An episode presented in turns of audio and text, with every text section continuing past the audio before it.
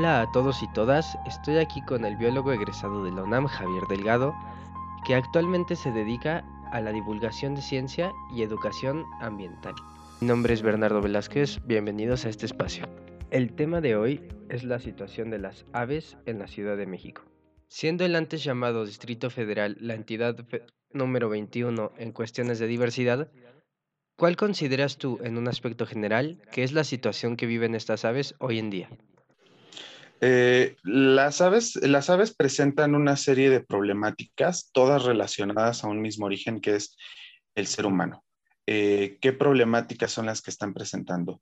el crecimiento de la mancha urbana de las grandes ciudades, ¿no? La megalópolis de la Ciudad de México ha destruido una gran cantidad de áreas verdes eh, impresionante y, ha reducido, y ha reducido el hábitat de las aves a ambientes muy pequeños y dentro de esos ambientes enfrenta la problemática de que esos ambientes están perturbados eh, por, eh, por, la cantidad de especies introducidas de, de, de, flora, que es flora a la que muchas veces puede ser que no se estén adaptando muy bien y al mismo tiempo dentro de esta flora también haya fauna oportunista y asociada que termine desplazando a algunas, este, algunas a más especies de aves, ¿no?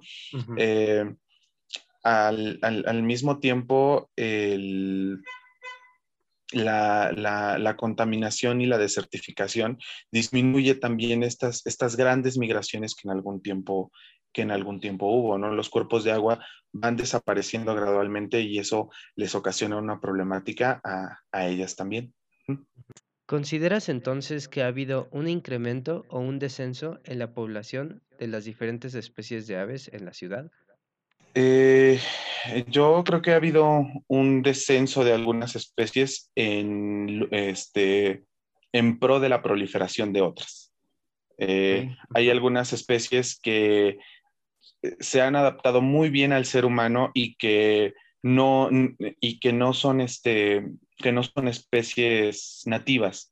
Eh, me refiero a algunas como, por ejemplo, la paloma, que fue introducida de, la India, eh, el gorrión inglés, que como, como lo dice su nombre, viene de, allá. No, fíjate que la tortolita, la tortolita sí es de aquí. Ha sido, ah, uno de los, ha sido una de las pocas especies que han podido adaptarse a, los cambios. A, los cambios, ¿sí?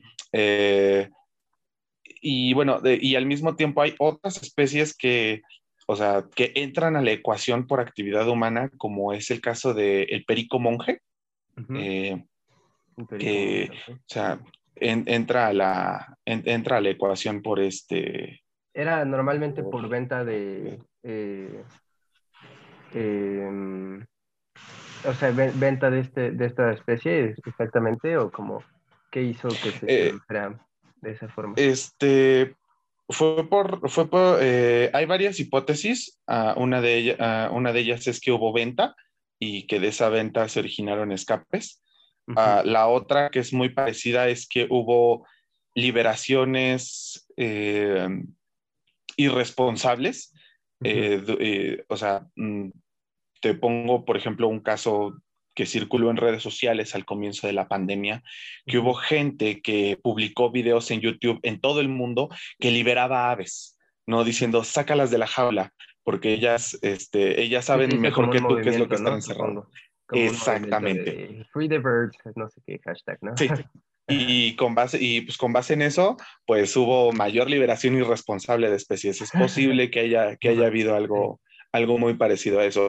Y no lo dudaría porque, por ejemplo, en Sierra de Guadalupe, incluso aquí en el municipio en el que radico, que es en, en Coacalco, ahí me he encontrado con especies eh, que no son de la zona, que evidentemente no son de la zona, pero que están ahí. ¿no? He visto, vi una urraca de cara negra hace poco, que es un, no sé si alguna vez las has visto, es un pariente del cuervo. Y también he visto, eh, bueno, ese sí no lo he visto yo, pero tengo un conocido que sabe de quién era, un tucán que, ah, que, se le escapó a alguien. Eh, eh, también han visto guacamayos, han visto pericos, o sea que no son perico monje, pero son otras especies de pericos. Has mencionado algunas de ellas, pero ¿cuáles crees que son los principales factores de riesgo que presenta la urbanidad para el desarrollo de las aves en todas sus etapas de vida?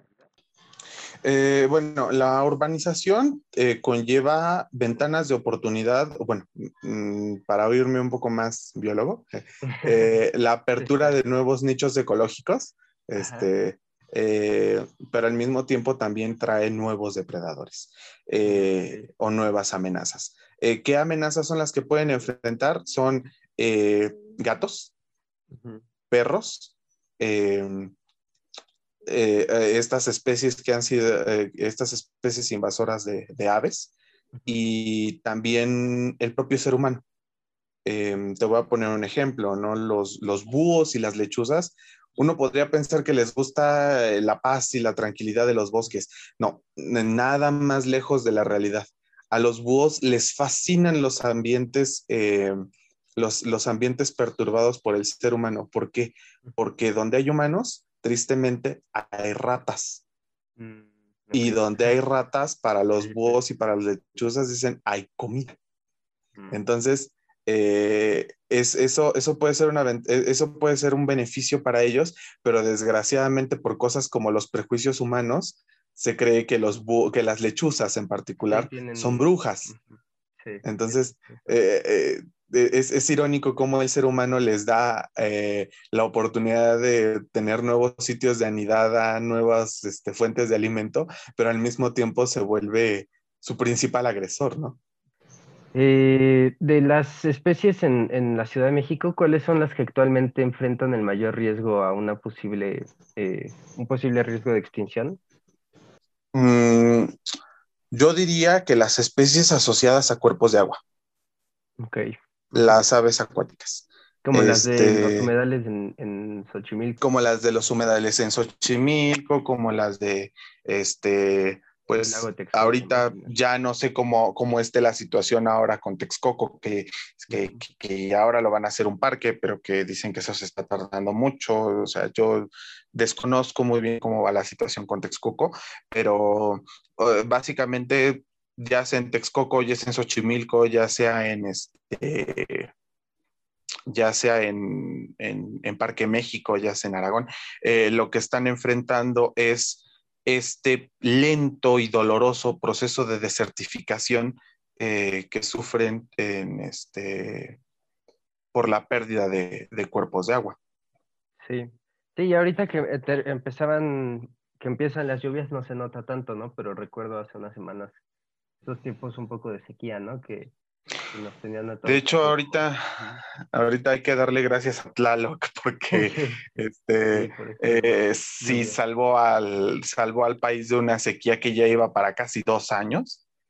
Este, sí, pero eh, harta las lluvias son ahorita, no sabemos cómo vaya a estar el año que viene. Ojalá vuelva a llover de la misma manera. Bueno, a lo mejor y, a lo mejor y no tan brutal hablando de, los casos de Tlalnepantla y de Atizapán, pero sí. que continúen las lluvias. Eh, ¿Tú qué, cómo consideras que vivieron las aves este tiempo de confinamiento que tuvimos el año pasado?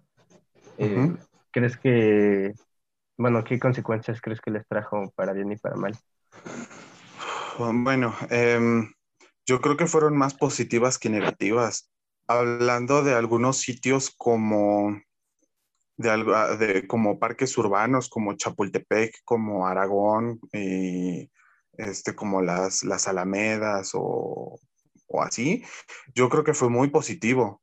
Yo creo que fue súper positivo porque eh, ya no ya no se tuvieron eh, que, estar lidiando con el estrés de estar en contacto con las personas, con la fauna feral, con los sonidos, con, o sea, eh, se, cambia mucho el, entorno. Este, yo pues, creo que fue... Digamos que, tuvieron paz, ¿no?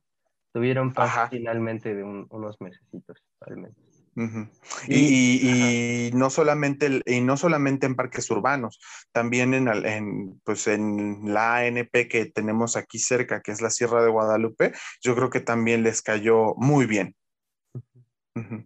¿Y, crees que, bueno, ¿en qué, en qué periodo más o menos este, fue como en marzo el, encierro y, el periodo de, eh, bueno, ese periodo del año, ¿qué significa más o menos para las aves? O sea, es un periodo de, de especial, o sea, de, algo, de cierta forma, porque cuando anidan, me habías dicho que es por estas fechas, ¿no? Hasta julio.